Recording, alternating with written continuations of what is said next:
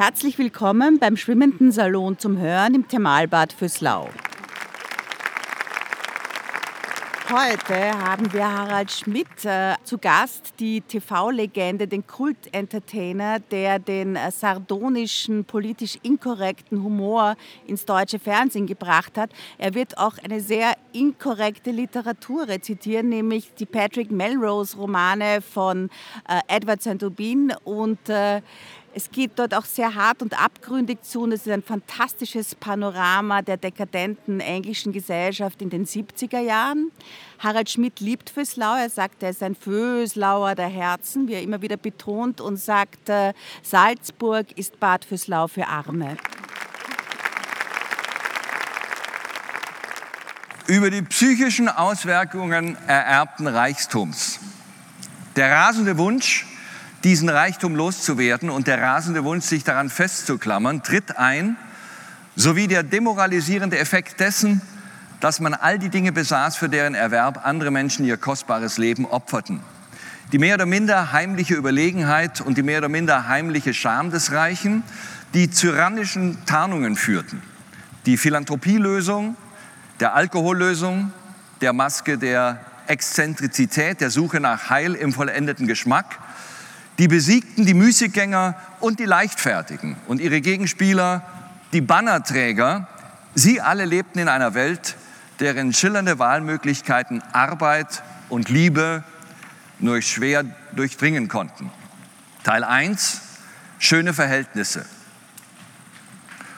Morgens um halb acht kam Yvette die Einfahrt herunter, die Wäsche im Arm, die sie am vorigen Abend gebügelt hatte.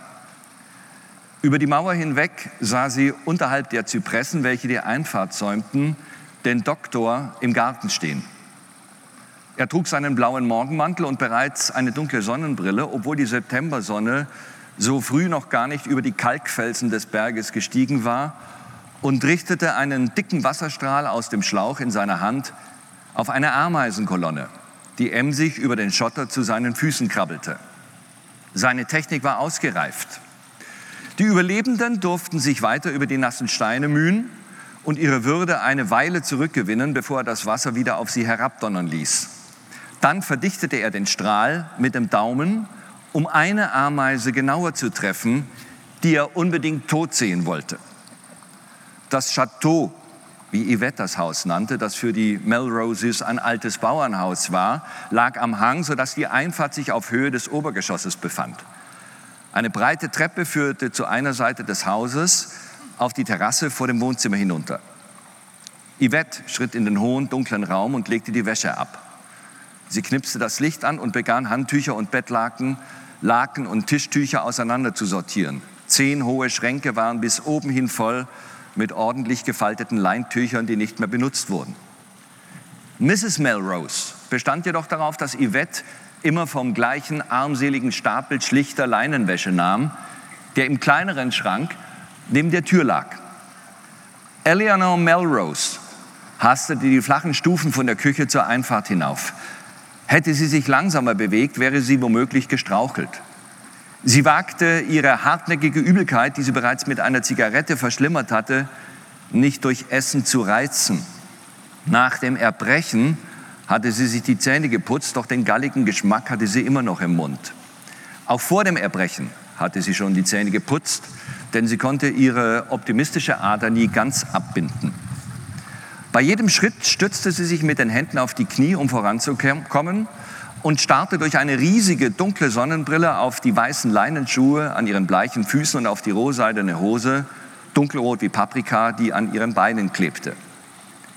Sie stellte sich Wodka vor, über Eis gegossen, wie die milchig gefrorenen Würfel auf einmal klar wurden und sich im Glas verteilten, knackend wie eine Wirbelsäule unter den kundigen Händen eines Chiropraktikers, wie die klebrigen, klumpigen Würfel nebeneinander klimperten, ihren Raureif an die Glaswand abgaben und dann der Wodka, kalt und ölig in ihrem Mund. Links neben den Stufen stieg die Einfahrtstall zu einem flachen, runden Platz an, wo ihr rotbrauner Buick unter einer Schirmkiefer geparkt war.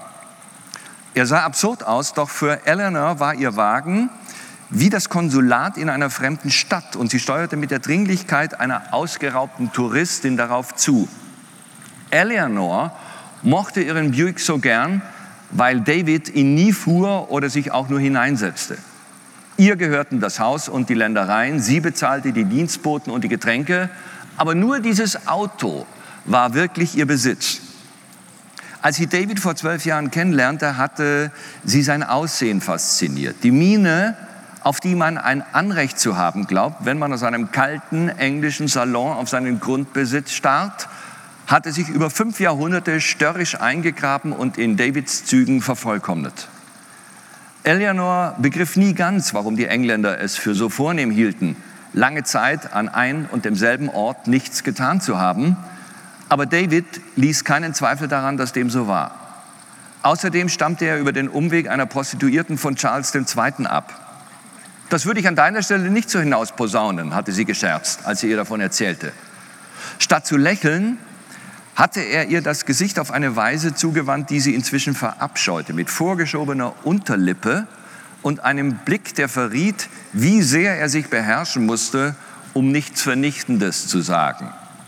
Einst hatte sie bewundert, dass und wie er Arzt geworden war.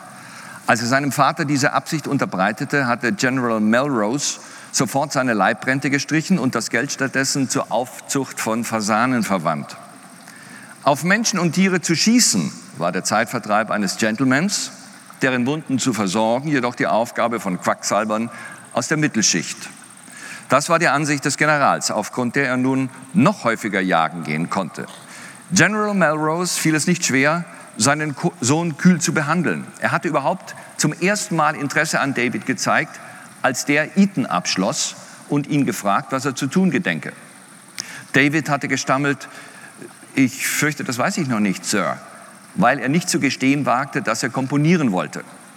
Es war dem General nicht entgangen, dass sein Sohn auf dem Klavier herumklimperte und er nahm zu Recht an, eine Militärkarriere würde diese weibische Neigung unterdrücken.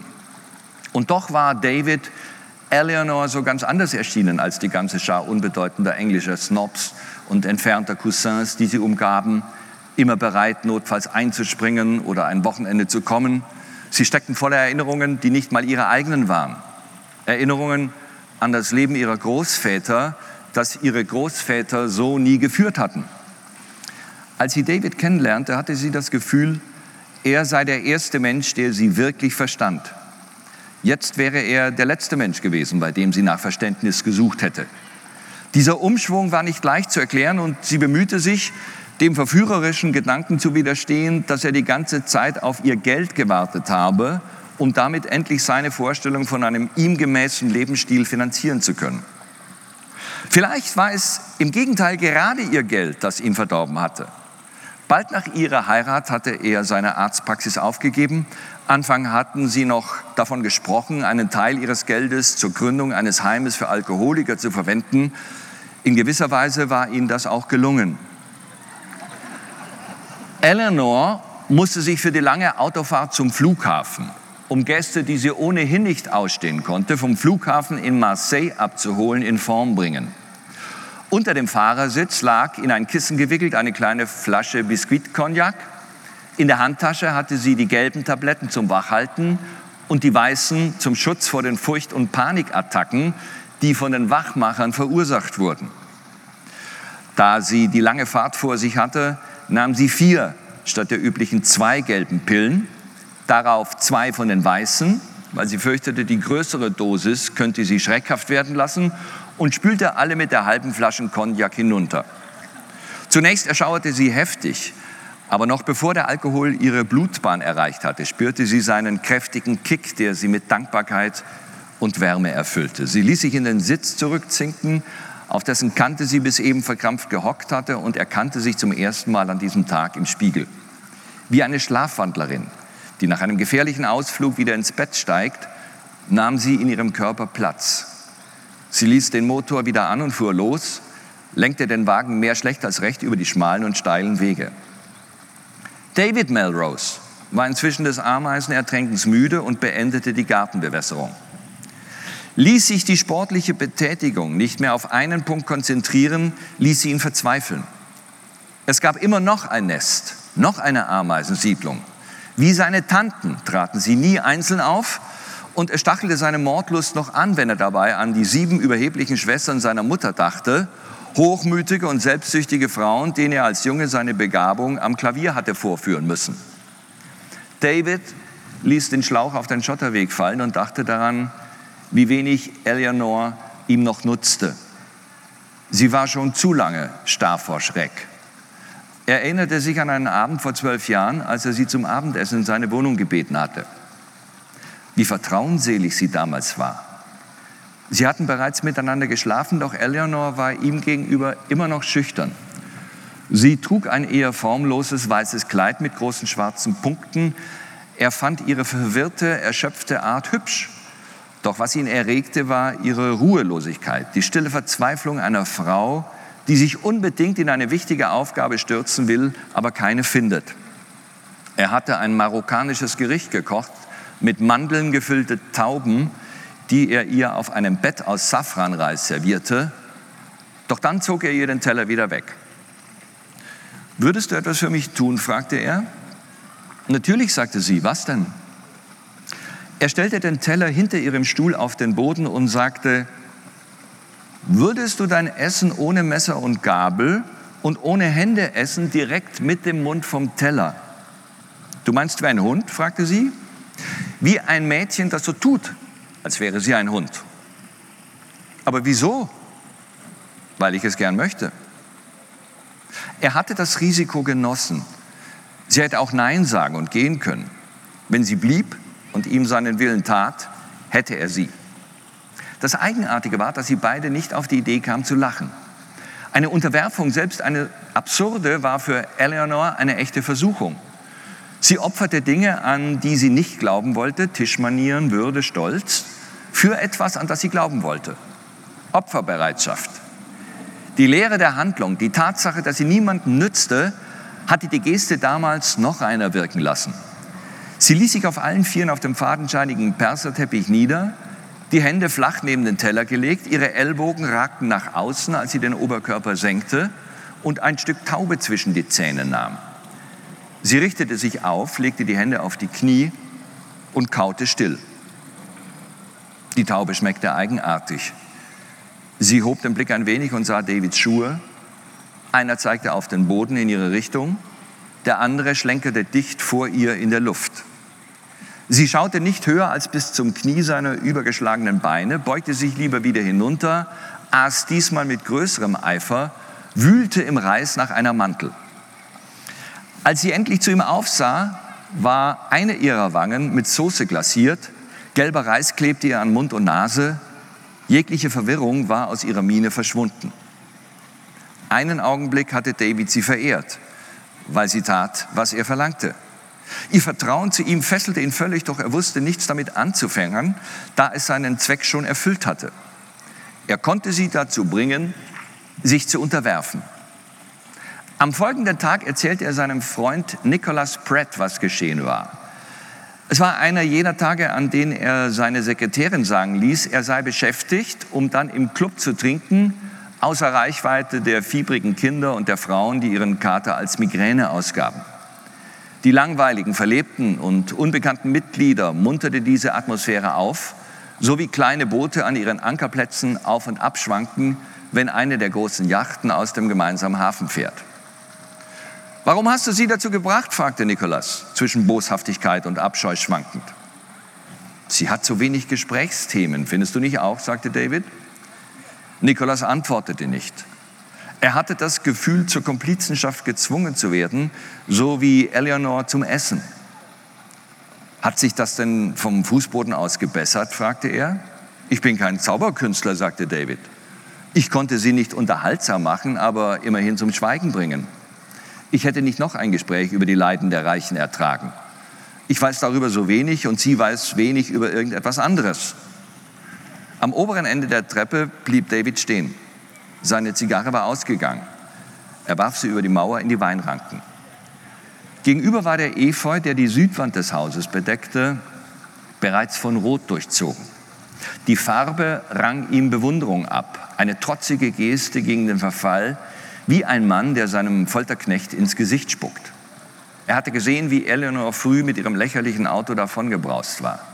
Er wusste, seine Unfreundlichkeit Eleanor gegenüber zeigte nur Wirkung, wenn er sie mit besorgtem Mitgefühl und ausführlichen Entschuldigungen für seinen destruktiven Charakter abwechselte. Doch auf diese Variationen verzichtete er inzwischen, weil er so grenzenlos enttäuscht von ihr war.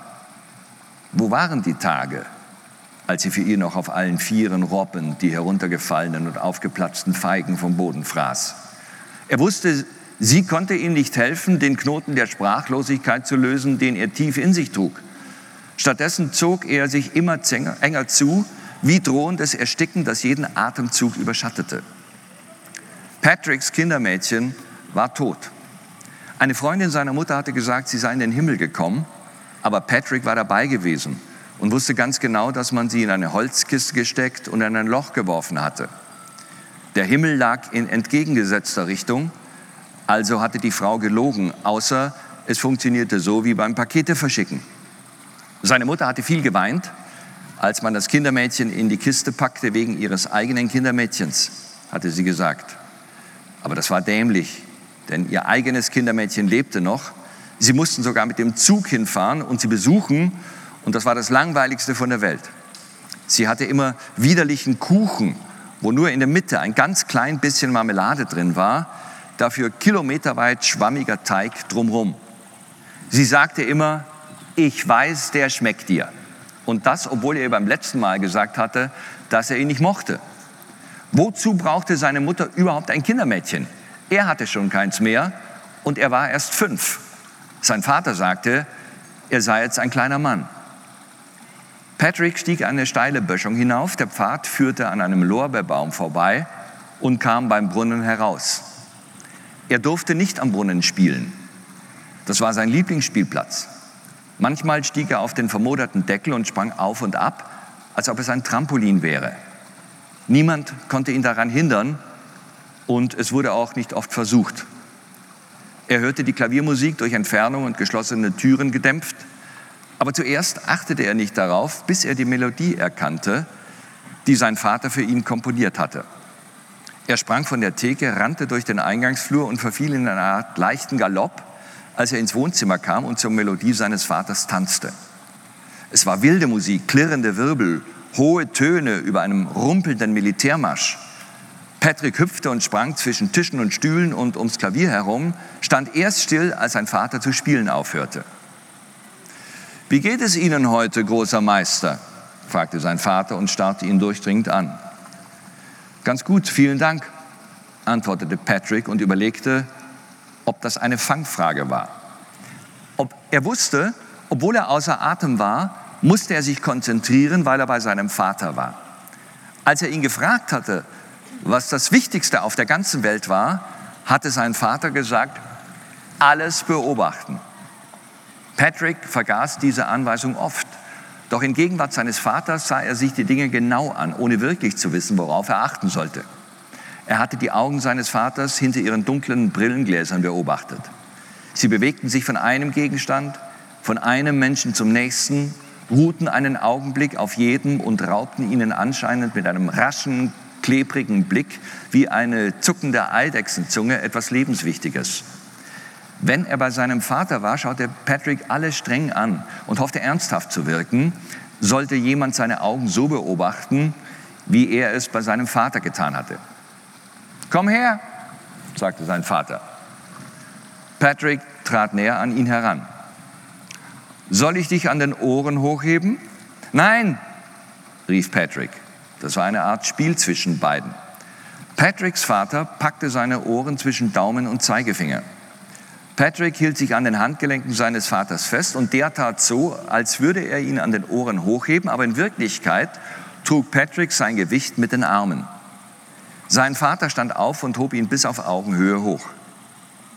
Lass meine Handgelenke los, sagte er. Nein, rief Patrick. Lass los, dann lass ich dich gleichzeitig fallen, lockte sein Vater ihn. Patrick ließ los, doch sein Vater hielt seine Ohren weiterhin fest. Einen Augenblick hing sein ganzes Körpergewicht an den Ohren. Schnell packte er wieder seines Vaters Handgelenke. Aua, sagte er. Du hast doch gesagt, du würdest mich fallen lassen. Bitte lass meine Ohren los. Sein Vater ließ ihn weiter in der Luft baumeln.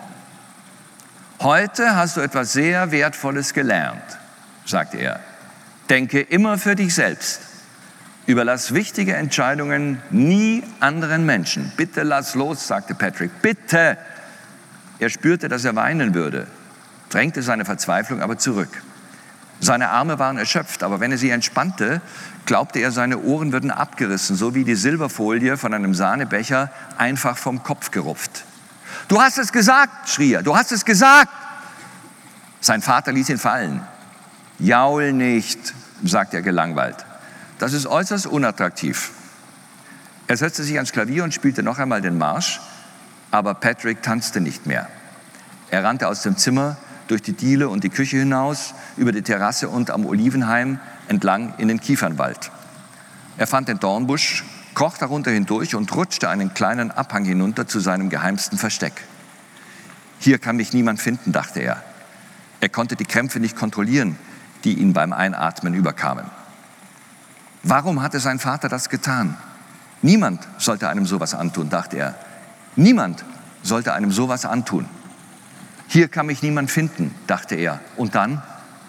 Und was ist, wenn mich hier niemand finden kann? Davids Erziehungsmethoden basierten auf der Annahme, dass Kindheit ein romantischer Mythos sei, den zu bestärken er zu klarsichtig war. Kinder waren schwache, unwissende Miniaturerwachsene, denen man jeden möglichen Anreiz bieten sollte, ihre Schwäche und Unwissenheit zu tilgen. Wie König Chaka, der große Kriegsherr der Zulu, seine Truppen Dornbüsche niedertrampeln ließ, um ihre Fußsohlen abzuhärten, eine Übung, die einige der Soldaten seinerzeit sicher empört hatte, war er fest entschlossen, bei seinem Sohn die Hornhaut der Enttäuschung abzuhärten und die Kunst der kühlen Distanz zu wecken. Was hatte er ihm sonst schon zu bieten? Einen Moment lang quälte ihn ein Gefühl der Absurdität und der Machtlosigkeit. Er kam sich vor wie ein Bauer, der zusehen muss, wie sich ein Schwarm Krähen seelenruhig auf seine Lieblingsvogelscheuche niederlässt. Doch tapfer verfolgte er seinen ursprünglichen Gedanken weiter. Nein, es hatte keinen Sinn von Patrick Dankbarkeit zu erwarten, obwohl er vielleicht eines Tages einsehen würde, so wie einer von Chakas Kriegern, wenn er auf fühllosen Füßen über scharfe Steinsplitter lief, wie viel er der kompromisslosen Prinzipientreue seines Vaters verdankte.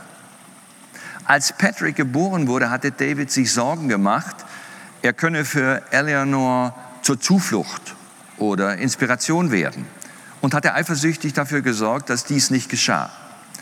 Eleanor gab sich schließlich mit einem vagen und lichten Glauben an Patricks Weisheit zufrieden, die sie ihm bereits zuschrieb, als er noch nicht einmal seine Verdauung zu kontrollieren gelernt hatte. Auf diesem Papierschiffchen vertraute sie in der Strömung des Flusses an und sank erschöpft von Furcht und Schuld wieder in sich zusammen. Noch bedeutsamer als die ganz natürliche Angst, seine Frau und sein Sohn könnten einander lieb gewinnen, war für David die berauschende Aussicht auf ein noch leeres Bewusstsein, mit dem er arbeiten konnte. Und das Kneten dieses nachgiebigen Klumpens Lehm mit seinen Künstlerfingern bereitete ihm großes Vergnügen. Als er nach oben ging, um sich anzuziehen, war selbst David, der doch den größten Teil des Tages wütend oder zumindest ärgerlich war und Wert darauf legte, sich von nichts überraschen zu lassen, überrascht von der Welle des Zorns, die in ihm aufstieg. Was als Empörung über Patricks Flucht begonnen hatte, wandelte sich nun in eine Raserei, die er nicht mehr kontrollieren konnte. Mit schmollen vorgeschobener Unterlippe und geballten Fäusten marschierte er in sein Schlafzimmer und spürte doch gleichzeitig den starken Wunsch, seiner eigenen Stimmung zu entkommen, wie ein geduckter Mann sich beeilt, aus dem Bereich der kreisenden Rotorblätter des Hubschraubers zu gelangen, der ihn gerade auf dem Boden abgesetzt hat. Das Schlafzimmer wirkte wie die Nachbildung einer Klosterzelle, groß und weiß, nur mit dunkelbraunen Fliesen ausgelegt. Das einzige Bild an der Wand zeigte Christus mit Dornenkrone. Ein Dorn stach in seine blasse Haut, ein Rinnsal noch frischen Blutes lief über die glatte Stirn auf die tränenvollen Augen zu, die zaghaft vor dieser außergewöhnlichen Kopfbedeckung aufblickten, als wollten sie fragen, bin das wirklich ich? Das Gemälde war ein Correggio, mit Abstand der wertvollste Gegenstand im Haus, aber David hatte darauf bestanden, es in seinem Schlafzimmer aufzuhängen und freundlich gesagt, dass er dafür auch nichts anderes mehr wolle. Er öffnete die Türen ungeduldig und trat auf den Balkon. Er sah hinab auf die ordentlichen Reihen der Weinstöcke, die rechteckigen Lavendelfelder, die Kiefernwäldchen hier und da und dahinter die Dörfer Becasse und Saint-Croix, die auf den niedrigeren Hügeln saßen. Er hob den Blick zur langen, geschwungenen Bergkette, die an klaren Tagen wie diesen so nah und so wild schien. Er suchte etwas in der Landschaft, das seiner Laune entsprach und ihr einen Angriffspunkt bieten konnte. Doch wie schon so oft konnte er nur wieder daran denken, wie leicht sich das ganze Tal mit einem einzigen Maschinengewehr würde kontrollieren lassen, auf diesem Geländer montiert, das er jetzt mit beiden Händen umklammerte. Ruhelos wandte er sich zurück ins Zimmer, als er aus dem Augenwinkel eine Bewegung unterm Balkon entdeckte. Patrick war in seinem Versteck geblieben, solange er konnte, aber weil es im Schatten lag, wurde es kalt. Also kroch er unterm Gebüsch hervor und machte sich mit theatralischem Widerwillen auf den Heimweg durchs hohe, trockene Gras. Alleine zu schmollen war schwierig. Er spürte Bedarf nach größerem Publikum und wollte doch keins. Er wagte nicht, irgendwen mit seiner Abwesenheit zu bestrafen, weil er nicht sicher war, ob seine Abwesenheit auffallen würde. Er ging langsam, schlug einen Bogen zurück zum Ende der Mauer, blieb stehen und starrte den großen Berg auf der anderen Talseite an. Aus den großen Felsformationen auf dem Kamm und den kleineren, die sich über den Hang zogen, konnte er Formen und Gesichter heraufbeschwören. Ein Adlerkopf, eine groteske Nase, eine Schar Zwerge, ein bärtiger alter Mann, ein Raumschiff und zahllose lepröse und aufgedunsene Profilansichten mit leeren Augenhöhlen bildeten sich aus dem flüssigen Rauch, in dem seine Konzentration den Fels verwandelte. Nach einer Weile merkte er gar nicht mehr, was er dachte, und so wie ein Schaufenster dem Betrachter manchmal den Blick auf die Gegenstände hinterm Glas verwehrt und ihn stattdessen in eine narzisstische Umarmung hüllt, so ignorierte sein Geist bald den Zug aus Impressionen der äußeren Welt und schloss ihn in einem Tagtraum ein, den er hinterher nicht mehr hätte beschreiben können. Der überaus beklemmende Gedanke ans Mittagessen zerrte ihn in die Gegenwart zurück. Wie spät war es? War er schon zu spät? Würde Yvette noch da sein, um mit ihm zu sprechen? Würde er allein mit seinem Vater essen müssen? Patrick fing an zu laufen. Er war überzeugt, das Mittagessen verpasst zu haben. Das gab es immer um Viertel vor zwei und normalerweise kam Yvette heraus und rief ihn aber in seinem Geheimversteck hat er das vielleicht nicht gehört. Als er vor der offenen Küchentür ankam, sah er Yvette an der Spüle Salat waschen. Er hatte Seitenstechen vom Laufen und da er jetzt merkte, bis zum Mittagessen blieb noch reichlich Zeit, war ihm seine verzweifelte Eile peinlich. Yvette winkte ihm zu, doch er wollte nicht gehetzt wirken, also winkte er bloß zurück und schlenderte an der Tür vorbei, als hätte er etwas vor. Er beschloss, noch einmal nachzusehen, ob er nicht den glückbringenden Laubfrosch entdecken könnte, bevor er sich zu Yvette in die Küche setzte. Hinter der Hausecke stieg Patrick auf die niedrige Mauer am Rand der Terrasse und balancierte. Neben sich ein Abgrund von fünf Metern mit ausgestreckten Armen darauf entlang. Er schritt die ganze Mauerlänge ab und sprang dann wieder zu Boden. Er war schon auf dem Absatz der Gartentreppe und hatte den Feigenbaum im Blick, als er die Stimme seines Vaters schreien hörte wenn ich dich noch einmal dabei erwische. Patrick erschrak. Wo kam die Stimme her? Schrie sie ihn an? Er wirbelte herum und sah sich um. Sein Herz schlug heftig. Er hörte seinen Vater oft andere Leute anschreien, vor allem seine Mutter. Das jagte ihm Angst ein und er wollte weglaufen. Aber diesmal musste er stillstehen und lauschen, weil er verstehen wollte, was so schlimm war und ob er Schuld hatte. Komm sofort hier rauf! Jetzt wusste Patrick, wo die Stimme herkam. Er sah hoch und erblickte seinen Vater, der sich über die Balkonbrüstung lehnte. Was habe ich denn getan? fragte er, aber zu leise, um gehört zu werden. Sein Vater sah so wütend aus, dass Patrick jegliche Überzeugung von der eigenen Unschuld abhanden kam. Mit zunehmendem Schrecken versuchte er sich vom Zorn seines Vaters bis zu seinem möglichen Vergehen zurückzuarbeiten. Nachdem er die steile Treppe zu seines Vaters Zimmer erklommen hatte, war Patrick bereit, sich für alles zu entschuldigen. Doch hartnäckig wünschte er außerdem zu erfahren, wofür er sich zu entschuldigen hatte. Im Türrahmen blieb er stehen und fragte erneut, diesmal hörbar, Was habe ich denn getan? Mach die Tür hinter dir zu, sagte sein Vater, und komm hierher. Er klang angewidert angesichts der Pflicht, die das Kind ihm auferlegt hatte. Während Patrick den Fliesenboden langsam überquerte, versuchte er Wege zu finden, seinen Vater zu besänftigen. Vielleicht würde er ihm vergeben, wenn er etwas ungeheuer Kluges sagte, aber fühlte sich gerade außerordentlich dumm und konnte nichts weiterdenken als immer wieder, zweimal zwei ist vier, zweimal zwei ist vier.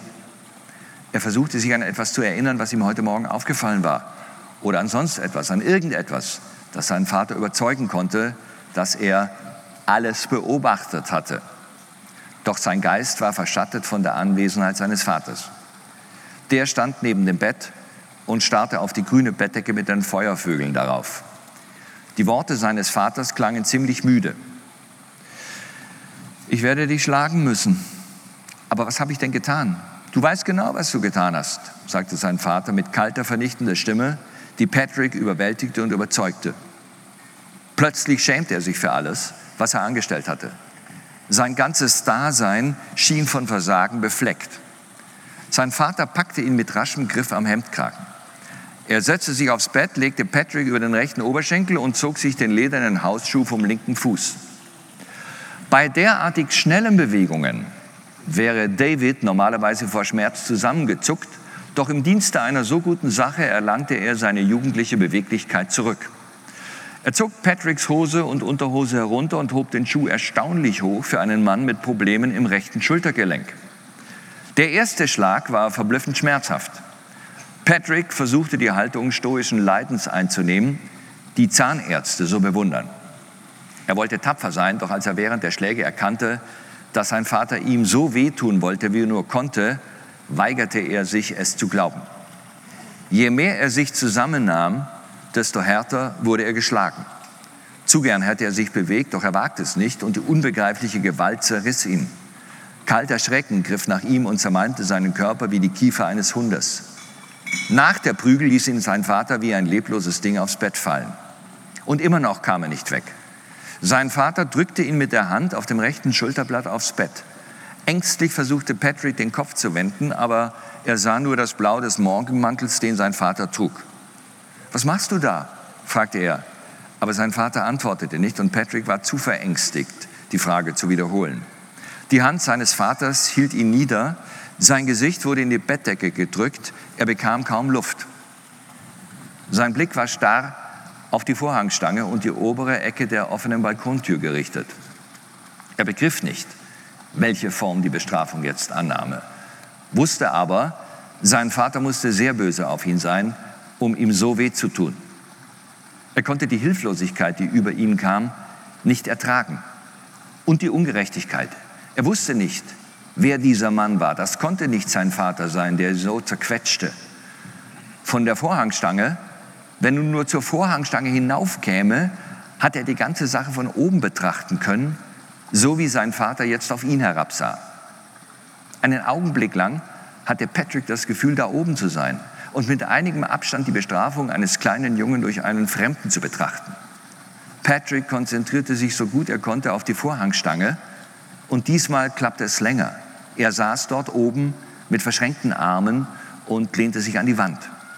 Dann war er wieder auf dem Bett, spürte eine Art Leere und die Last, nicht zu wissen, wie ihm geschah.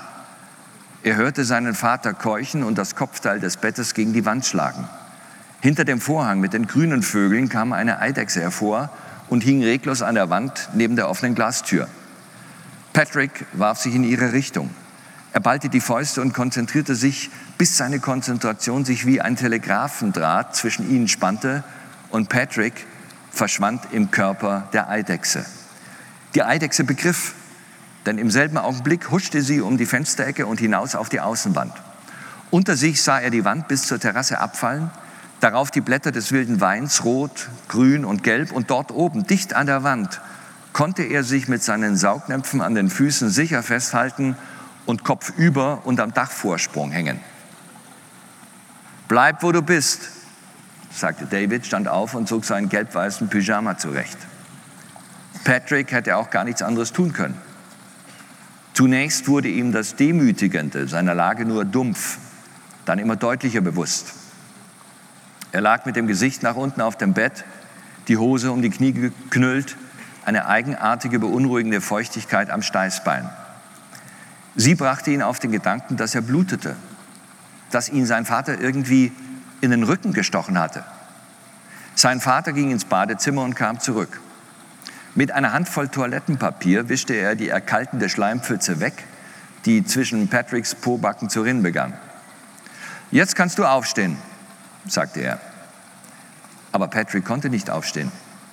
Die Erinnerung an willentliche Bewegung war zu fern, zu kompliziert. Ungeduldig zog sein Vater Patricks Hose hoch und hob ihn vom Bett. Er stand neben dem Bett, sein Vater packte ihn an den Schultern, angeblich um seine Haltung zu korrigieren, doch Patrick vermutete sofort, sein Vater wolle seine Schulter nach hinten und gegeneinander pressen, bis sein Körper aufklappte und seine Lungen und sein Herz aus der Brust barsten. Stattdessen beugte David sich vor und sagte, erzähl niemals deiner Mutter oder sonst jemandem, was heute geschehen ist, sonst wirst du sehr hart bestraft. Verstanden? Patrick nickte. Hast du Hunger? Patrick schüttelte den Kopf. Na, ich sterbe vor Hunger, sagte David im Plauderton. Du solltest wirklich mehr essen, groß und stark werden. Kann ich jetzt gehen? Na gut, wenn du kein Mittagessen willst, kannst du gehen. David war wieder verärgert. Patrick ging die Auffahrt hinunter und als er seine Zehen in den abgestoßenen Sandalen anstarrte, sah er stattdessen seinen Kopf von oben aus drei oder vier Metern Höhe und betrachtete den Jungen da unten mit unbehaglicher Neugier. Sie war nicht direkt persönlich, eher wie bei dem Unfall, den sie letztes Jahr auf der Straße gesehen hatten, als seine Mutter gesagt hatte, er solle nicht hingucken. Als er wieder unten angelangt war, fühlte Patrick sich restlos besiegt.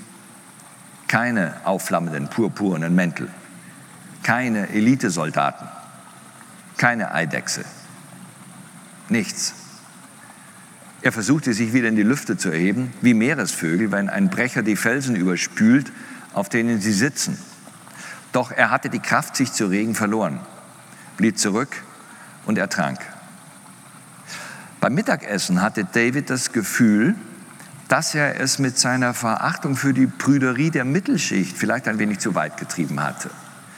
Nicht einmal an der Bar des Cavalry and Guards Club konnte man mit homosexuellem, inzestuösem Kindesmissbrauch prahlen und auf geneigtes Publikum hoffen.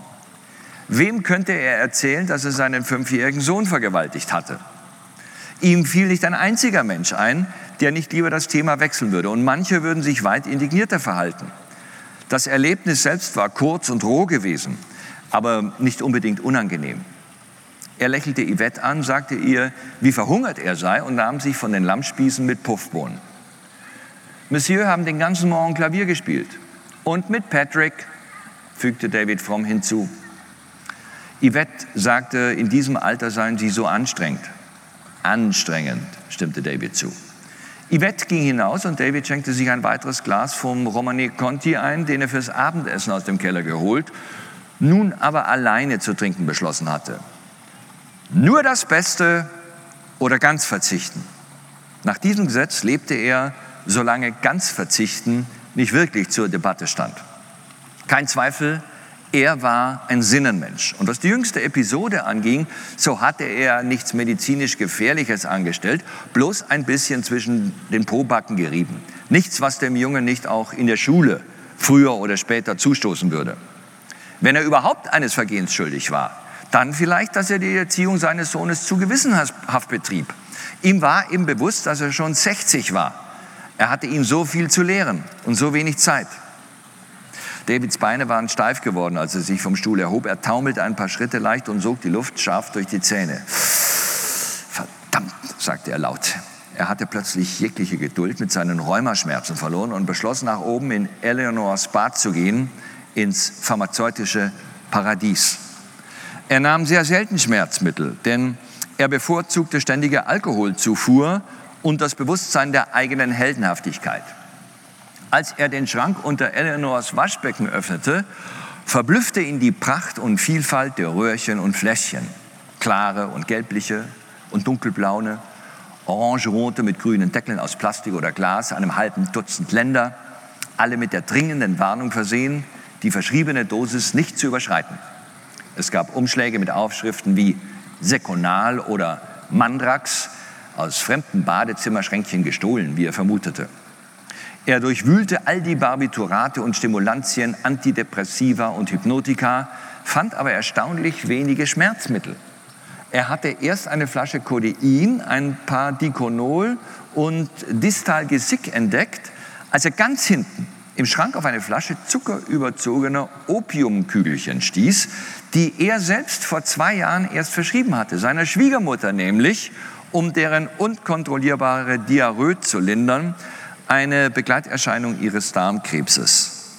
Dieser letzte Akt hippokratischer Gnade, vollzogen lange nachdem er zu praktizieren aufgehört hatte, erfüllte ihn mit wehmütiger Sehnsucht nach der Heilkunst. Da noch mehrere Dutzend Kügelchen übrig waren, musste seine Schwiegermutter gestorben sein, bevor sie süchtig werden konnte. Eine gnädige Erlösung, dachte er und steckte die Flasche in die Tasche seinen Hahnentritt-Jacketts. Es wäre auch zulässig gewesen, wenn sie zu allem Überfluss auch noch opiumabhängig gewesen wäre. David schenkte sich den Kaffee in eine dünnwandige, runde Porzellantasse aus dem 18. Jahrhundert, bemalt mit goldenen und orangeroten Hähnen, die unter einem orange-goldenen Baum miteinander kämpften. Er zog das Fläschchen aus der Tasche, schüttete drei Kugeln in die Handfläche und spülte sie mit einem Schluck Kaffee hinunter. Erfreut über die Aussicht, unter Opiumeinfluss entspannt ruhen zu können, trank er zur Feier seiner Entdeckung einen Cognac aus seinem Geburtsjahr, ein Geschenk, das er sich selbst gemacht hatte und das ihn, wie er Eleanor versicherte, als sie die Kiste bezahlte, mit dem Altwerden versöhnte. Um das Bild seiner Zufriedenheit zu vervollkommnen, zündete er sich eine Zigarre an und setzte sich mit einer zerlesenen Ausgabe von Robert Surtees Jorrocks, Chance and Jollities aus dem Jahre 1838 in den tiefen Sessel neben dem Fernseher. Mit wohlvertrautem Genuss las er den ersten Satz. Welcher städtische Sportsmann, von echten geblüht, hat nicht schon einmal auch die dringendsten Geschäfte aufgeschoben, seine Vermählung womöglich oder gar die Beerdigung seiner ihm angetrauten Rippe, um lieber vor Tau und Tag mit jener gerühmten Meute hinauszuziehen, den Surrey Subscription Foxhounds. Als David zwei Stunden später erwachte, fühlte er sich noch mit tausend kleinen Gummibändern an einen unruhigen Schlaf gefesselt. Er ging nach draußen auf den Balkon, doch bevor er herausfinden konnte, ob frische Luft seine Übelkeit vertreiben und ihm die Herrschaft über seine Sinne zurückgeben würde, hörte er Eleanors Wagen die Einfahrt herunterkommen. Er kehrte um, griff sich sein Buch und zog sich in die Bibliothek zurück. Sein alter Freund Nicholas hatte auf dem Beifahrersitz den Platz eingenommen. Dessen junge Gespielin, wie hieß sie gleich noch einmal? Ah ja, Bridget, hing schläfrig auf der Rückbank. Kein Wunder, schließlich hatten Eleanor und Nicholas die ganze Zeit über Leute geredet, die sie nicht kannte. Ich hatte fast schon vergessen, wie wunderschön es hier ist, sagte Nicholas, als sie auf das Anwesen zufuhren. Ich habe es total vergessen, sagte Eleanor. Und ich lebe hier. Ach, Eleanor, wie kannst du so etwas Trauriges behaupten? Sag sofort, dass es nicht stimmt, sonst wird mir der Tee nicht schmecken. Okay, sagte Eleanor, ließ das elektrische Seitenfenster runter und schnippte ihre Zigarette hinaus. Es ist nicht wahr. David winkte Nicholas mit der Zigarre zu. Er trug seine dunkle Brille, um sich vor Überraschungen zu schützen. Hallo, meine Liebe, sagte er zu Bridget, deren Namen er schon wieder vergessen hatte. Hat einer von euch Eleanor gesehen? Ich habe ein Stück rote Hose um die Ecke biegen sehen, aber die hat nicht auf ihren Namen gehört. So jedenfalls war sie vor ihrem Verschwinden gekleidet, sagte Nicholas. Rot steht ihr blendend, finden Sie nicht? sagte David zu Bridget. Passt zu ihrer Augenfarbe. Etwas Tee wäre jetzt göttlich, sagte Nicholas rasch. Beim Tee redeten sie über die Sinnlosigkeit, Trauerfeiern und Begräbnisse. Die Toten sind tot, resümierte David. Und die Wahrheit ist doch, dass man die Menschen vergisst, wenn sie nicht mehr zum Abendessen kommen. Es gibt natürlich Ausnahmen, nämlich die Menschen, die man schon während des Abendessens vergisst. Mit der Zigarre erwischte er eine flüchtige Ameise, die seiner letzten Brandattacke mit versenkten Fühlern entkommen war. Wenn man jemanden wirklich vermisst, wäre es besser, man tut etwas, was man gern zusammen getan hat. Und das läuft wahrscheinlich nur in äußerst bizarren Fällen darauf hinaus, in einer zugigen Kapelle zu stehen, einen schwarzen Mantel zu tragen und Kirchenlieder zu singen. Die Ameise floh in erstaunlicher Geschwindigkeit und hätte um ein Haar die andere Mauerseite erreicht. Doch David streckte sich ein wenig und berührte sie leicht, mit chirurgischer Präzision. Blasen bildeten sich auf ihrem Panzer, sie wand sich heftig und starb. Man sollte nur zu den Trauerfeiern seiner Feinde gehen. Abgesehen von der Befriedigung, einen überlebt zu haben, kann man die Gelegenheit auch zum Waffenstillstand nutzen. Vergebung ist wichtig, meint ihr nicht auch? David lächelte sie aufmunternd an, bis Eleanor durch die Tür trat. Ah, Eleanor, grinste Nicholas mit übertriebener Freude. Wir sprachen gerade über Jonathan Croydons Trauerfeier. Damit ist dann wohl eine Ära zu Ende gegangen, sagte Eleanor. Er war tatsächlich der letzte lebende Mensch, der in Frauenkleidern auf eine von Evelyn Wars Partys gegangen ist, sagte Nicholas. Man sagt sogar, als Frau habe er sich viel geschmackvoller gekleidet als als Mann. Ein leuchtendes Beispiel für eine ganze Generation englischer Männer. Eleanor hockte sich auf die Kante eines fragilen weißen Stuhls, auf dessen runder Sitzfläche ein verschossenes blaues Polster lag. Sie stand sofort wieder auf und drückte den Stuhl weiter in den Schatten des Feigenbaums. Vorsicht, sagte Bridget, sonst zerquetschen Sie noch die Feigen. Eleanor gab keine Antwort. Ist eigentlich eine Schande, sie so verkommen zu lassen, sagte Bridget unschuldig, die von Davids sadistischen Ritualen wusste. Sie bückte sich und hob eine Feige vom Boden auf. Wie faszinierend, dass Eleanor sich so demütigen ließ, auf allen Vieren die Feigen mit dem Mund vom Boden aufzuheben und runterzuwirken. Die hier ist geradezu perfekt. Bridget hielt sie sich dicht vor ihren Mund. Ist es nicht komisch, dass ihre Haut gleichzeitig violett und weiß ist? Wie bei einer Trinkerin mit Lungenemphysem, sagte David und lächelte Eleanor an. Bridget öffnete den Mund, spitzte die Lippen und schob die Feige hinein. Plötzlich spürte sie, was sie später als echt heftige Schwingungen von David beschreiben wird, als ob er mir die Faust in den Unterleib rammt. Bridget schluckte die Feige hinunter und spürte das körperliche Bedürfnis, aus dem Liegestuhl aufzustehen, um sich weiter von David zu entfernen. Sie ging an der Mauer oberhalb der Gartenterrasse entlang und im Beschrieben, ihre plötzliche Flucht zu erklären, umarmte sie die gesamte Aussicht und sagte, was für ein vollkommener Tag. Niemand antwortete. Sie suchte die Landschaft nach einem anderen Gesprächsthema ab und sah eine schwache Bewegung am anderen Ende des Gartens. Zuerst dachte sie, ein Tierhocker unter dem Pfirsichbaum, doch als sie aufstand, erkannte sie als Kind. Ist das Ihr Sohn? fragte sie mit der roten Hose. Eleanor trat an ihre Seite. Ja, das ist Patrick. Patrick, rief sie, möchtest du Tee, Schatz? Es kam keine Antwort. Vielleicht kann er sie nicht hören, sagte Bridget. Natürlich kann er, sagte David. Er ist bloß aufsässig. Vielleicht können wir ihn nicht hören, sagte Eleanor. Patrick, sie rief noch einmal, willst du nicht herkommen und Tee mit uns trinken? Er schüttelt den Kopf, sagte Bridget.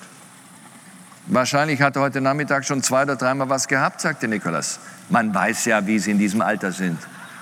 Ach Gott, Kinder sind so süß, sagte Bridget und lächelte Eleanor an. Eleanor führte Bridget ins Haus, um ihr das Zimmer zu zeigen. Deine Freundin ist sehr, wie sagt man, lebendig, glaube ich, sagte David. Ach, für den Augenblick ist sie ganz in Ordnung, sagte Nicholas. Kein Grund, dich zu entschuldigen. Sie ist ganz reizend. Wollen wir was Richtiges trinken? Gute Idee. Champagner? Perfekt. David ging ihn holen und als er zurückkam, riss er die goldene Kappe vom Hals einer durchsichtigen Flasche. Kristall, lobte Nicholas pflichtbewusst. Nur das Beste oder ganz verzichten, sagte David. Nachts erwachte David mit einem Schreckenschrei. Warum zum Teufel sagte man immer, es war nur ein Traum? Seine Träume räderten und vierteilten ihn. Sie schienen sich zu einer tieferen Schicht der Schlaflosigkeit zu öffnen, als wollte man ihn nur einlullen, um ihm dann zu zeigen, dass er keine Ruhe finden würde. Heute Nacht hat er geträumt, er sei der Bettlerkrüppel am Flughafen von Athen vom letzten Sommer. Er spürte, wie sich seine Glieder wie Weinstöcke krümmten, sein wackeliger Kopf hin und her rollte, als er sich vorwärts zwang und wie seine unfreundlichen Hände ihn selbst ins Gesicht schlugen. Im Wartesaal des Flughafens saßen nur Passagiere, die er kannte. Der Barmann des Central in Lacoste, Bridget, Menschen aus Jahrzehnten Londoner Partys, alle unterhielten sich oder lasen. Und er quälte sich durch den Raum, zog ein Bein nach und versuchte zu sagen, hallo, ich bin's, David Melrose. Ich hoffe, diese alberne Verkleidung kann euch nicht täuschen. Aber er konnte nur stöhnen oder da seine Verzweiflung wuchs, quieken, während er mit entnervender Ungenauigkeit Werbezettel für geröstete Nüsse nach ihnen warf. Einige Gesichter waren peinlich berührt, andere spielten Gleichgültigkeit vor. Und er hörte jemanden zu seinem Nebenmann sagen, was für ein absolut grässlicher Kerl. David knipste das Licht an und tastete nach seinem Buch. Er überlegte, ob Patrick sich wohl erinnern würde. Natürlich gab es so etwas wie Verdrängung, aber bei seinen eigenen Begierden schien sie nicht besonders gut zu funktionieren. Er musste wenigstens versuchen, es nicht wieder zu tun. Das hieße wirklich, das Schicksal herauszufordern. David musste über die eigene Kühnheit lächeln. Nach dem Abendessen wollte Eleanor nach Patrick sehen. Sie hatte doch versprochen, ihn zu trösten. Er lag scheinbar schlafend im Bett. Um ihn nicht zu stören, schlich Eleanor auf Zehenspitzen wieder hinaus. Patrick lag wach. Sein Herz hämmerte. Er wusste, es war seine Mutter. Aber sie kam zu spät. Noch einmal würde er nicht nach ihr rufen. Als er noch auf der Treppe gewartet hatte und die Tür zur Halle hinaufging, war er da geblieben, falls es seine Mutter war, hatte sich aber versteckt, weil es sein Vater war. Aber es war nur die Frau, die ihn angelogen hatte. Alle gebrauchten seinen Namen, aber keiner wusste, wer er war. Eines Tages würde er mit den Köpfen seiner Feinde Fußball spielen. Nachts erwachte Patrick nicht aus seinem Traum, obwohl er spürte, wie eine Nadel unter seinem Schulterblatt eindrang und vorne wieder austrat. Mit dem dicken Faden wurde seine Lunge zugenäht, bis er keine Luft mehr bekam. Panik schwebte über seinem Gesicht wie Wespen. Er duckte sich, krümmte sich, schlug in die Luft. Im Wald war der Schäferhund, der ihn gejagt hatte, und Patrick hatte das Gefühl, wieder mit immer größeren Schritten durch das raschelnde gelbe Laub zu rennen. Als der Hund aufschloss und ihn zu erwischen drohte, fing Patrick an, laut Zahlen zu addieren. Und im letzten Moment hob sich sein Körper vom Erdboden, bis er von oben auf die Baumkronen blickte, wie über den Bootsrand auf Seegras. Er wusste, er durfte sich nie erlauben, einzuschlafen. Unter ihm kam der Schäferhund in einem Wirbel trockener Blätter zum Stehen und nahm mit dem Maul einen trockenen Ast auf. Nur nicht einschlafen. Um alles in der Welt nicht einschlafen. Zweiter Teil, schlechte Neuigkeiten, 20 Jahre später in etwa. George Watfords Anruf aus New York kam am frühen Abend. Patrick, mein Lieber, sagt er mit angespannter, affektierter, durch die Atlantiküberquerung etwas verzögerter Stimme. Ich fürchte, ich habe überaus schlechte Neuigkeiten für dich. Dein Vater ist vorgestern Nacht in seinem Hotelzimmer gestorben. Es war mir schlechterdings unmöglich, dich oder deine Mutter zu erreichen. Ich glaube, sie ist mit einem Kinderhilfswerk im Chart. Aber ich muss wohl kaum sagen, was ich empfinde. Wie du weißt, habe ich deinen Vater sehr bewundert. Kurioserweise waren wir am Tage seines Todes zum Lunch im Key Club verarbeitet, aber natürlich ist er da nicht aufgetaucht. Ich weiß noch, wie ich dachte, dass das gar nicht zu ihm passt. Das muss ein furchtbarer Schock für dich sein. Weißt du, Patrick, einfach jeder mochte ihn. Ich habe es einigen Clubmitgliedern und Bediensteten dort erzählt und alle waren sehr betroffen über die Nachricht seines Todes. Wo ist er jetzt? fragte Patrick kühl. Bei Frank E. McDonalds auf der Madison Avenue das ist das Institut, das man hier nimmt und ich glaube, es ist ein hochanständiger Laden. Patrick versprach, dass er sich gleich nach seiner Ankunft in New York bei George melden würde. Es tut mir leid, der Überbringer so schlechter Nachrichten zu sein, sagte George. Du wirst sehr viel Kraft brauchen in dieser schwierigen Zeit. Patrick legte die Spritze, die er gerade ausgespült hatte, aus der Hand und blieb reglos neben dem Telefon sitzen. Waren das wirklich schlechte Neuigkeiten? Vielleicht brauchte er seine, all seine Kraft, um nicht auf offener Straße zu tanzen und dabei breit zu grinsen. Sonnenlicht fiel durch die dreckverkrusteten Fenster in seine Wohnung in Ennismore Gardens. Draußen auf der Straße waren die Blätter der Platanen schmerzhaft bunt. Plötzlich sprang er auf. So leicht kommst du mir nicht davon, murmelte er rachsüchtig. Der Hemdsärmel rutschte ihm etwas herunter und sog ein Rinnsal aus Blut auf. Der Grund Ihres Besuches, Sir, geschäftlich oder privat? Weder noch. Bitte was? Die Beamtin bei der Einreisekontrolle am New Yorker Flughafen war eine birnenförmige, schleimfarbene, kurzhaarige Frau, die eine große Brille trug und eine dunkelblaue Uniform. Ich bin hier, um die Leiche meines Vaters abzuholen, murmelte Patrick. Bitte was, Sir? Ich habe Sie nicht verstanden, sagte sie mit offizieller Strenge. Ich bin hier, um die Leiche meines Vaters abzuholen, rief Patrick langsam. Sie gab ihm den Ausweis zurück. Einen schönen Tag noch. Während das Taxi über den Freeway hüpfte und quietschte, begann Patrick widerstrebend die Eindrücke einer Rückkehr nach New York zu registrieren. Da war zunächst ein Fahrer, der natürlich kein Wort Englisch sprach und dessen schwermütiges Foto den selbstmordgefährdeten Trübsinn bestätigte, der seine hintere Nackenpartie nur erahnen ließ. Die benachbarten Fahrspuren demonstrierten die übliche Kombination aus Maßlosigkeit und Verfall. Riesenhafte, ramponierte Autos mit stotternden Motoren und Limousinen mit verdunkelten Scheiben schwärmten auf die Stadt zu wie Fliegen auf ihre Lieblingsspeise. Der Gedanke, von dem er am Vorabend wie besessen gewesen war, riss ihn aus seiner Trance. Es war unerträglich. Sein Vater hatte ihn schon wieder betrogen. Der Scheißkerl hatte ihn der Möglichkeit beraubt, was ehemals Grauen und unwillkürliche Bewunderung gewesen war, in verächtliches Mitleid für den nun zahnlosen alten Langeweiler zu überführen. Hektar um Hektar erstreckten sich Grabsteine entlang dem Freeway. Patrick musste an seine Lieblingszeilen denken.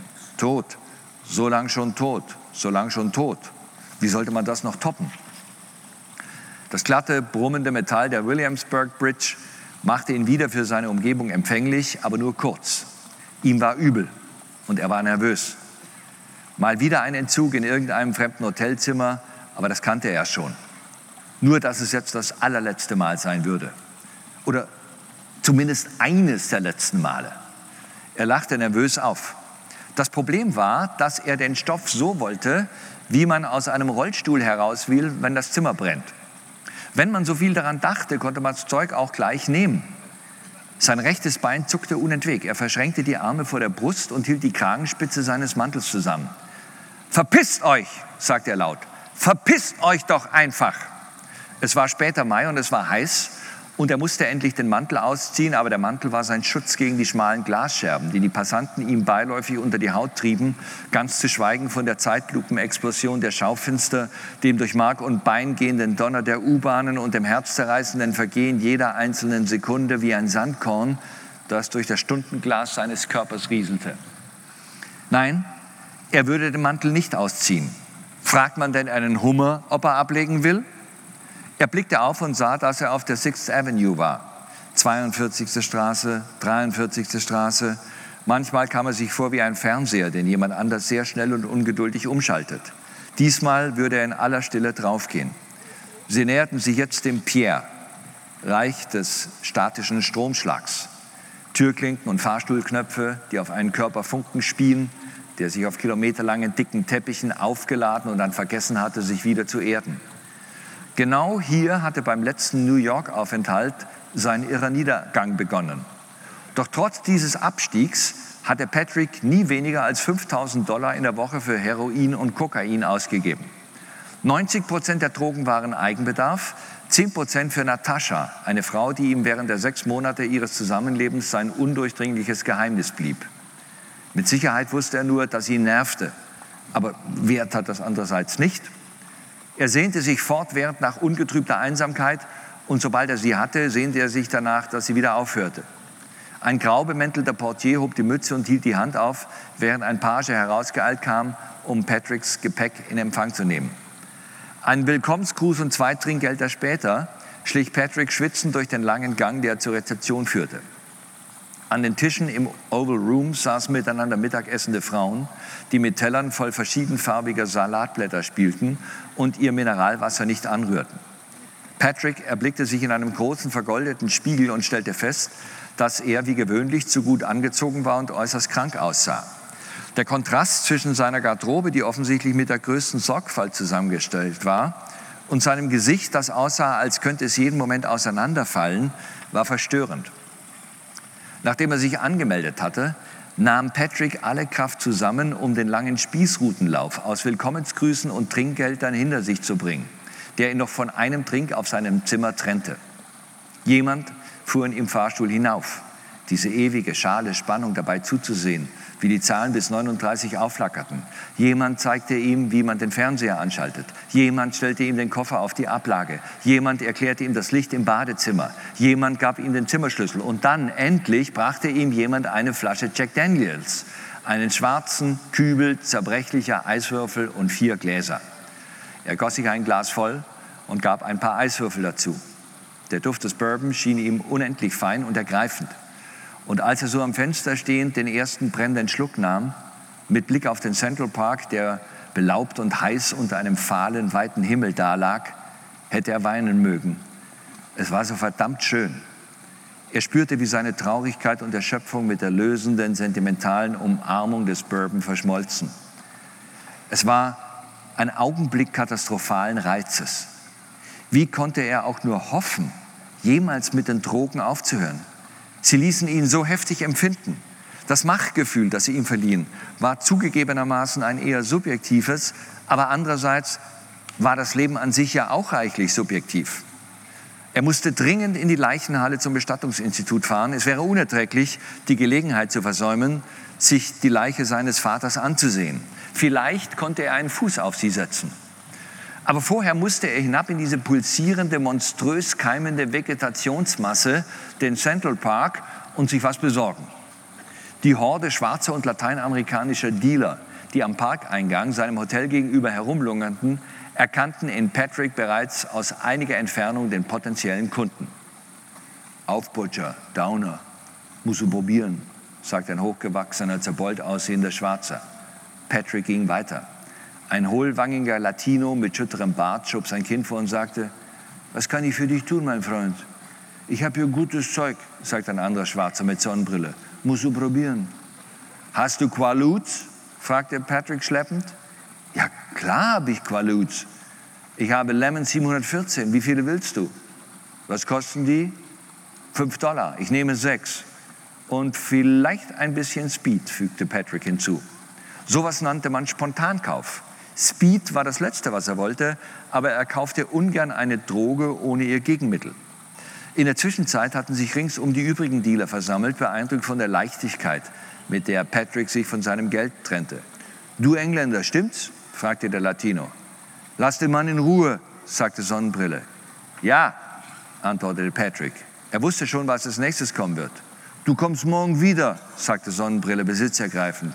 Yep, murmelte Patrick und lief die Stufen hinauf. Er legte sich eine Qualut auf die Zunge, zog etwas Speichel zusammen und schaffte es, die Pille runterzukriegen. Es war eine wichtige Fertigkeit, eine Pille trocken schlucken zu können. Menschen, die dafür etwas zu trinken brauchten, waren unerträglich, sinnierte er und hielt ein Taxi an. Als sie bei Frank E. McDonald ankamen, lag Patrick über den Sitz ausgestreckt und beugte den Hals rücklings und seitlich über die Kante, sein Haar berührte die schwarze Gummifußmatte, während er so viel Speichel wie möglich aus den trockenen Backentaschen sog und wie wild schluckte.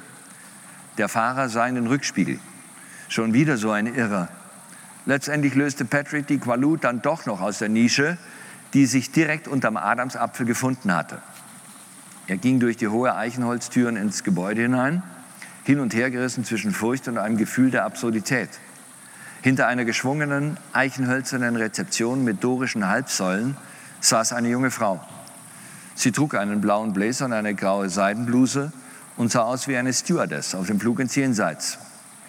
Ich bin wegen des Leichnams von David Melrose hier, sagte Patrick kühl. Sie antwortete ihm, er solle mit dem Fahrstuhl direkt in den dritten Stock fahren, als könnte er versucht sein, irgendwo Halt zu machen, um sich unterwegs ein paar andere Tote anzusehen. Der Fahrstuhl war eine Hommage an die Kunst der französischen Tapisserie. Über der mit Knöpfen versehenen schwarzen Lederbank, auf der die Hinterbliebenen rasten konnten, bevor sie vor den Leichnam des geliebten Menschen traten, hing ein Arkadien aus Petit Point Stickerei, auf der ein als Hirte posierender Hofmann für eine als Hirtin posierende Hofdame die Flöte blies. Der große Augenblick war gekommen.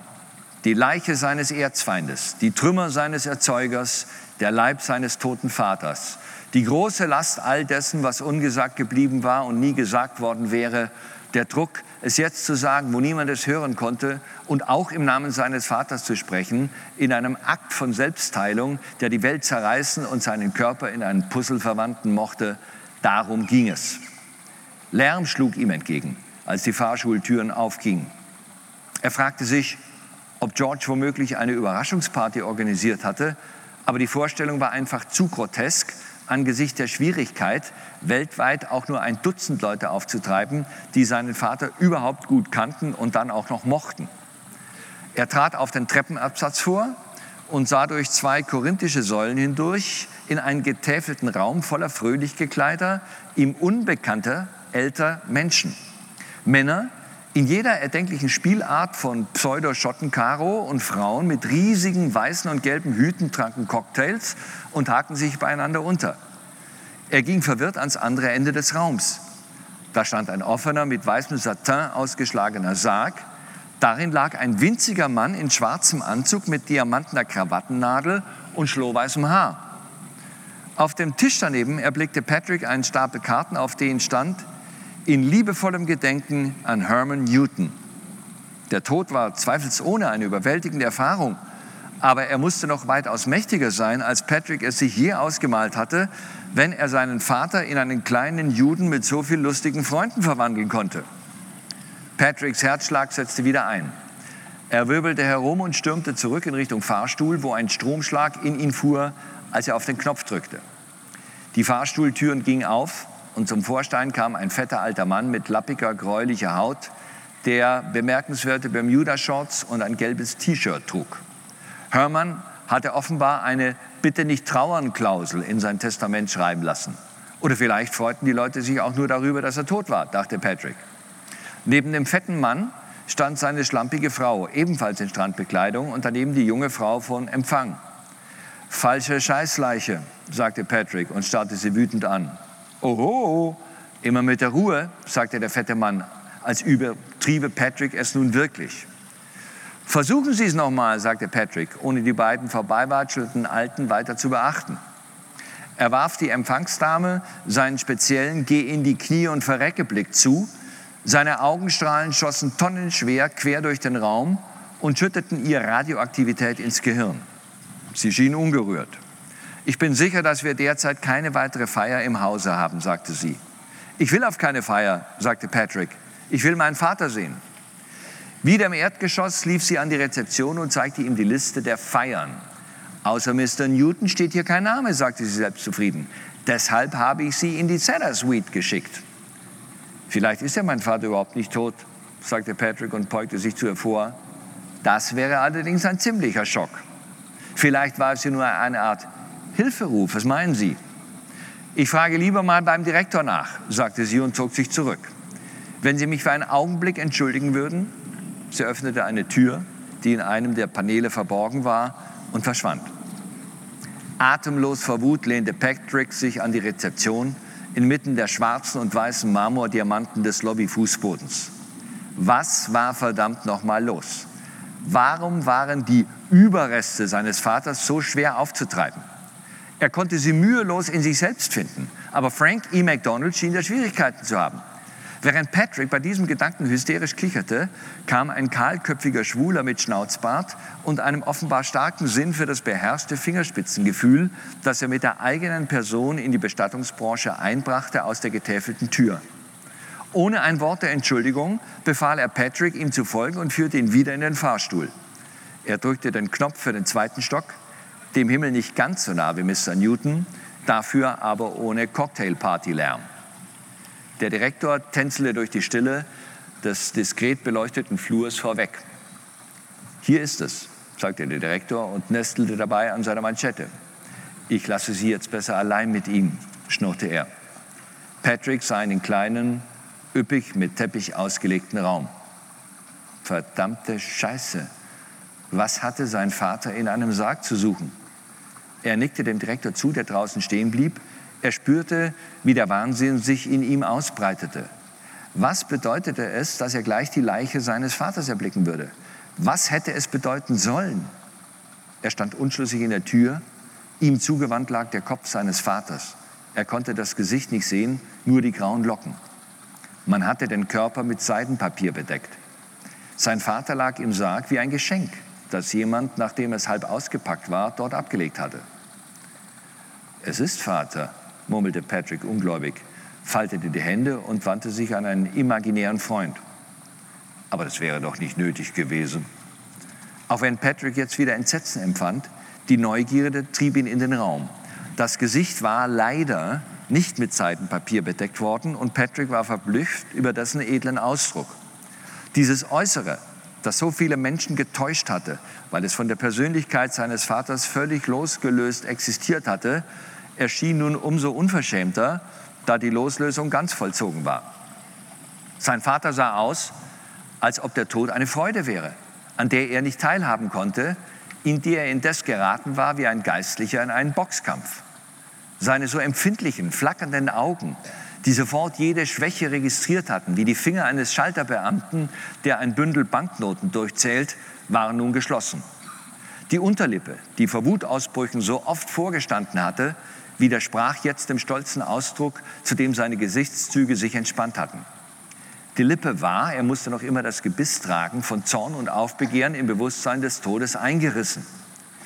Wie genau er sich das Leben seines Vaters auch besah und er fühlte den Einfluss dieser Neigung wie Schmutz in seinem Blut, ein Gift, das er dort nicht selbst eingespeist hatte, wie exakt er sich diese tödliche Kombination aus Stolz und Grausamkeit und Traurigkeit auch auszumalen versuchte, die das Leben seines Vaters beherrscht hatte und wie sehr er sich auch wünschte, dass sie nicht auch sein eigenes Leben beherrschen sollte. Patrick konnte ihm doch nicht bis in diesen letzten Moment folgen, dass sein Vater gewusst hatte, dass er nun sterben würde und damit recht gehabt hatte. Patrick hatte oft genug gewusst, dass er nun sterben würde, aber er hatte immer Unrecht gehabt. Er verspürte ein unbändiges Verlangen, die Lippen seines Vaters mit beiden Händen zu packen und sie entlang der Wunde, die die Zähne schon hinterlassen hatten, wie ein Blatt Papier zu zerreißen. Nein, nicht das. Das wollte er nicht denken. Keine Vergewaltigung. Nicht wieder die Vorhangstange. Auf keinen Fall das Denken. Niemand sollte einem sowas antun. So ein Mensch war er nicht, so ein Schwein. Patrick knurrte die zusammengebissenen Zähne entblößt. Mit den Knöcheln schlug er gegen den Sarg um wieder zu sich zu kommen. Wie sollte er diese Szene aus dem Film seines Lebens bloß spielen? Er richtete sich auf und lächelte verächtlich. Dad, sagte er in seinem widerlichsten amerikanischen Akzent. Du warst so verdammt traurig, Mann. Und jetzt versuchst du, mich auch noch traurig zu machen.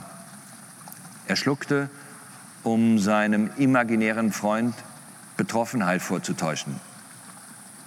Alles Schlechte dir, welches Mittel konnte er nur einsetzen, um sich selbst zu befreien?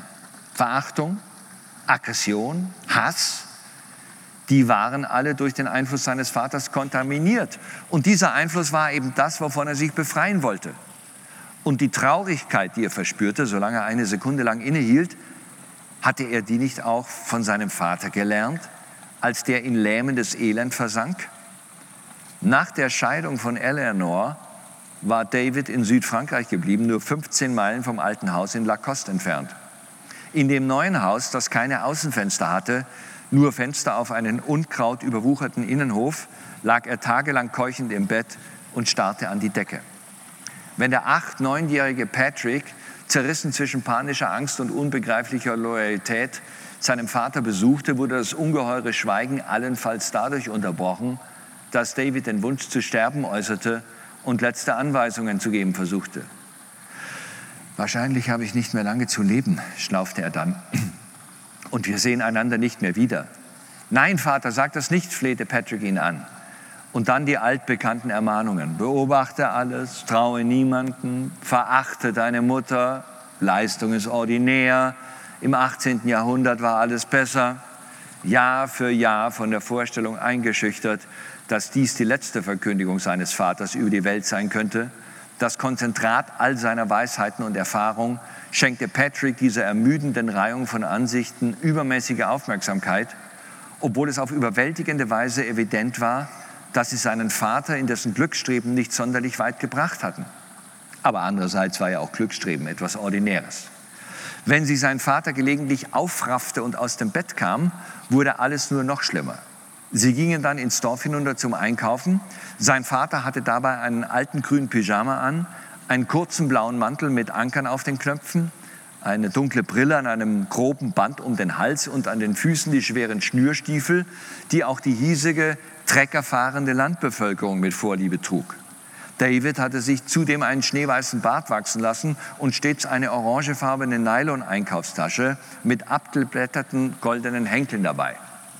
Patrick wurde für einen Enkel gehalten und er erinnerte sich gut an die Scham und das Grausen, genau wie an den trotzigen Stolz, mit denen er seinem Vater immer exzentrischer und depressiver werdend ins Dorf begleitete. Ich will sterben, ich will sterben, ich will sterben, murmelte Patrick schnell. Er war ganz und gar untragbar. Er konnte nicht derselbe Mensch sein wie jener andere Mensch damals. Das Speed schlug wieder durch und damit drohte die Gefahr von Klarheit und heftigen Gefühlen. Das Taxi näherte sich dem Hotel und Patrick musste eine schnelle Entscheidung treffen. Er beugte sich vor und sagte dem Fahrer, ich habe es mir anders überlegt, fahren Sie mich in die achte Straße zwischen C und D. Der chinesische Taxifahrer sah skeptisch in den Rückspiegel. Avenue D war eine ganze Welt vom Hotel Pierre entfernt.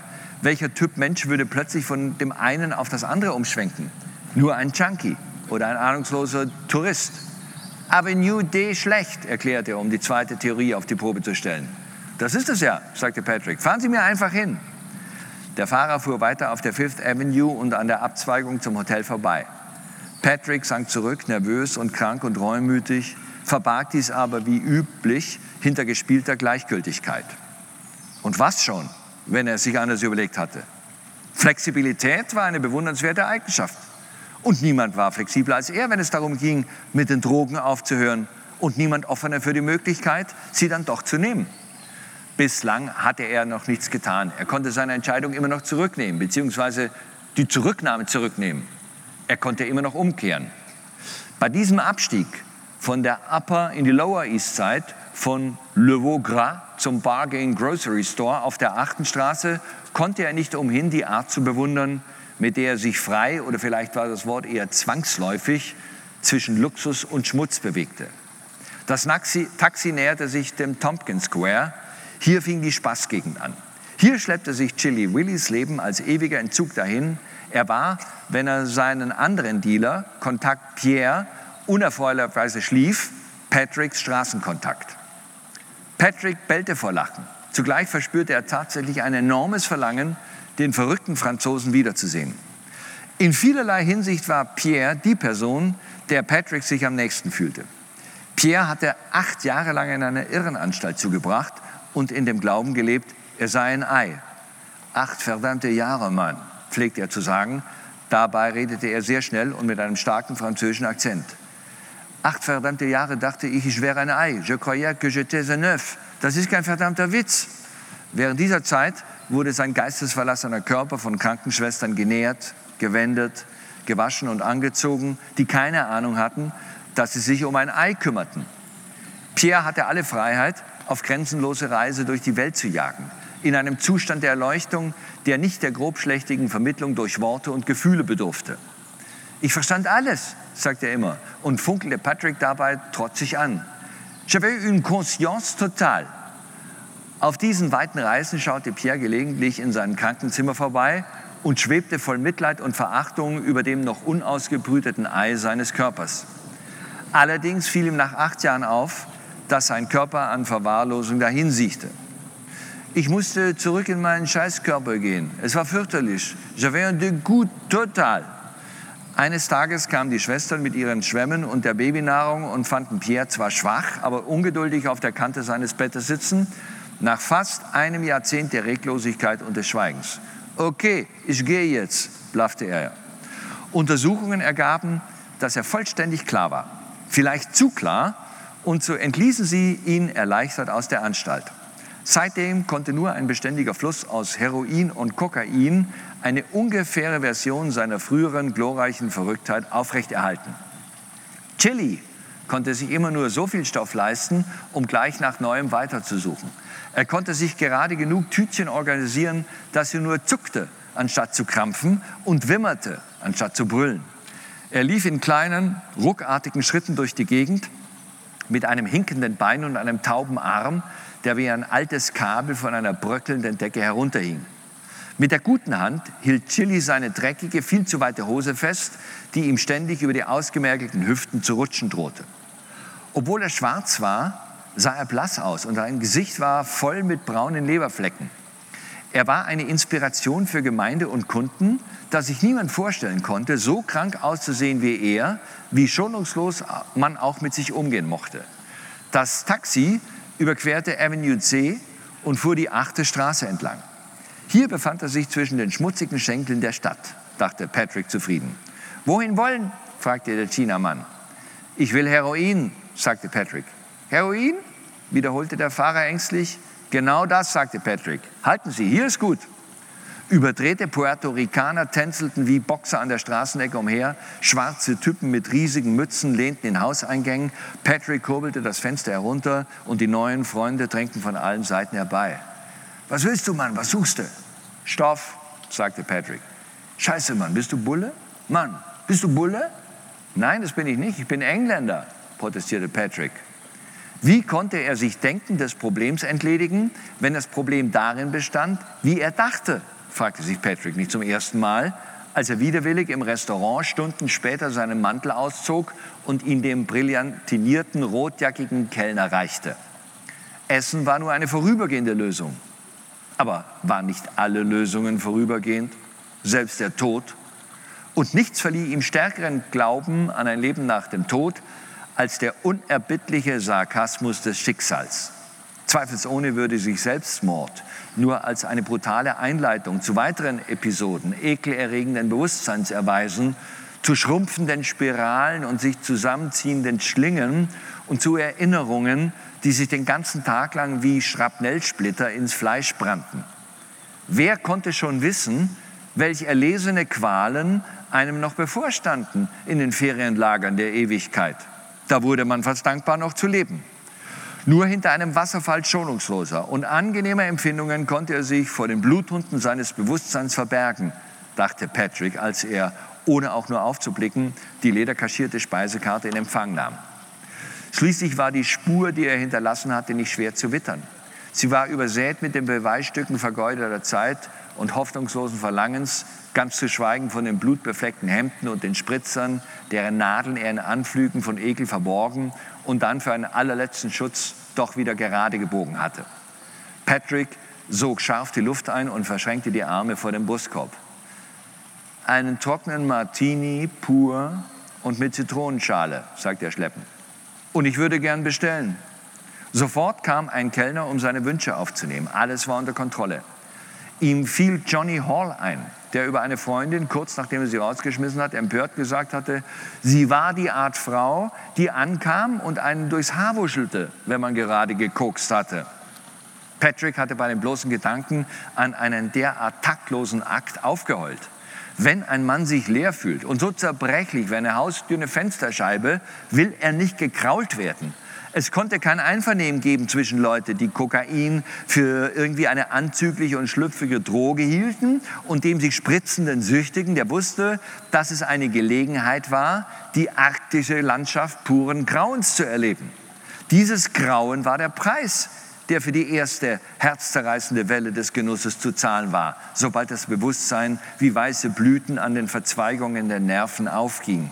Er musste endlich aufhören daran zu denken und es tun, Nein. Und an etwas anderes denken. An die Leiche seines Vaters zum Beispiel. Wäre das besser? Es wäre zunächst das Problem des Verlangens los, aber auch Hass konnte zwanghaft sein. Nein, er durfte nicht daran denken oder an überhaupt irgendwas und vor allem nicht an Heroin, weil Heroin das Einzige war, das wirklich funktionierte. Das Einzige, das ihn davor bewahrte, in einem Hamsterrad unbeantwortbarer Fragen herumzuhetzen. Heroin war die Kavallerie. Heroin war das fehlende Stuhlbein, das mit solcher Genauigkeit gemacht war, dass es mit jedem Splitter der Bruchstelle zusammenpasste. Heroin landete behaglich schnurrend auf seiner Schädelbasis und wand sich dunkel um sein Nervensystem wie eine schwarze Katze, die es sich auf ihrem Lieblingskissen gemütlich macht. Was die anderen bei der Liebe empfanden, das empfand er bei Heroin. Und er empfand bei der Liebe, was andere bei Heroin empfanden. Eine gefährliche und unverständliche Zeitverschwendung. Wie sollte er Debbie das begreiflich machen? Du weißt ja, dass der Hass auf meinen Vater und die Liebe zu Drogen die beiden wichtigsten Beziehungen in meinem Leben sind. Doch du sollst wissen, dass du gleich an dritter Stelle kommst. Welche Frau wäre in einem so stark besetzten Rennen nicht stolz, auf den Medaillenrängen zu landen? Du bist vollkommen durchgeknallt, Mann, hatte Pia ihn einmal angeschrien. Du willst jedes Mal den totalen Rausch. Du wirst dich noch umbringen. Was für ein tröstender Gedanke. Aha, da kam der trockene Martini.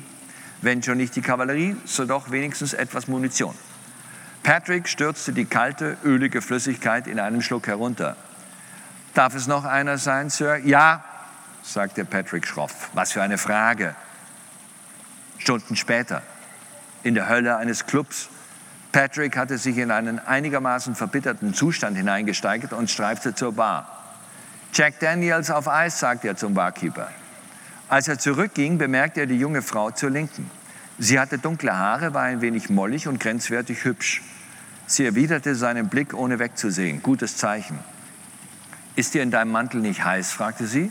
Es ist schon Mai, weißt du? Unendlich heiß, gestand er mit einem halben Lächeln ein. Aber ohne ihn würde ich mich wie gehäutet fühlen. Also ein Abwehrmechanismus, sagte die Frau. Ja, sagte Patrick. Er spürte, dass sie die ganze Raffinesse und Qual seines Mantels nicht erfasste. Wie heißt du? fragte er so beiläufig wie möglich. Rachel. Ich heiße Patrick. Darf ich dir was ausgeben?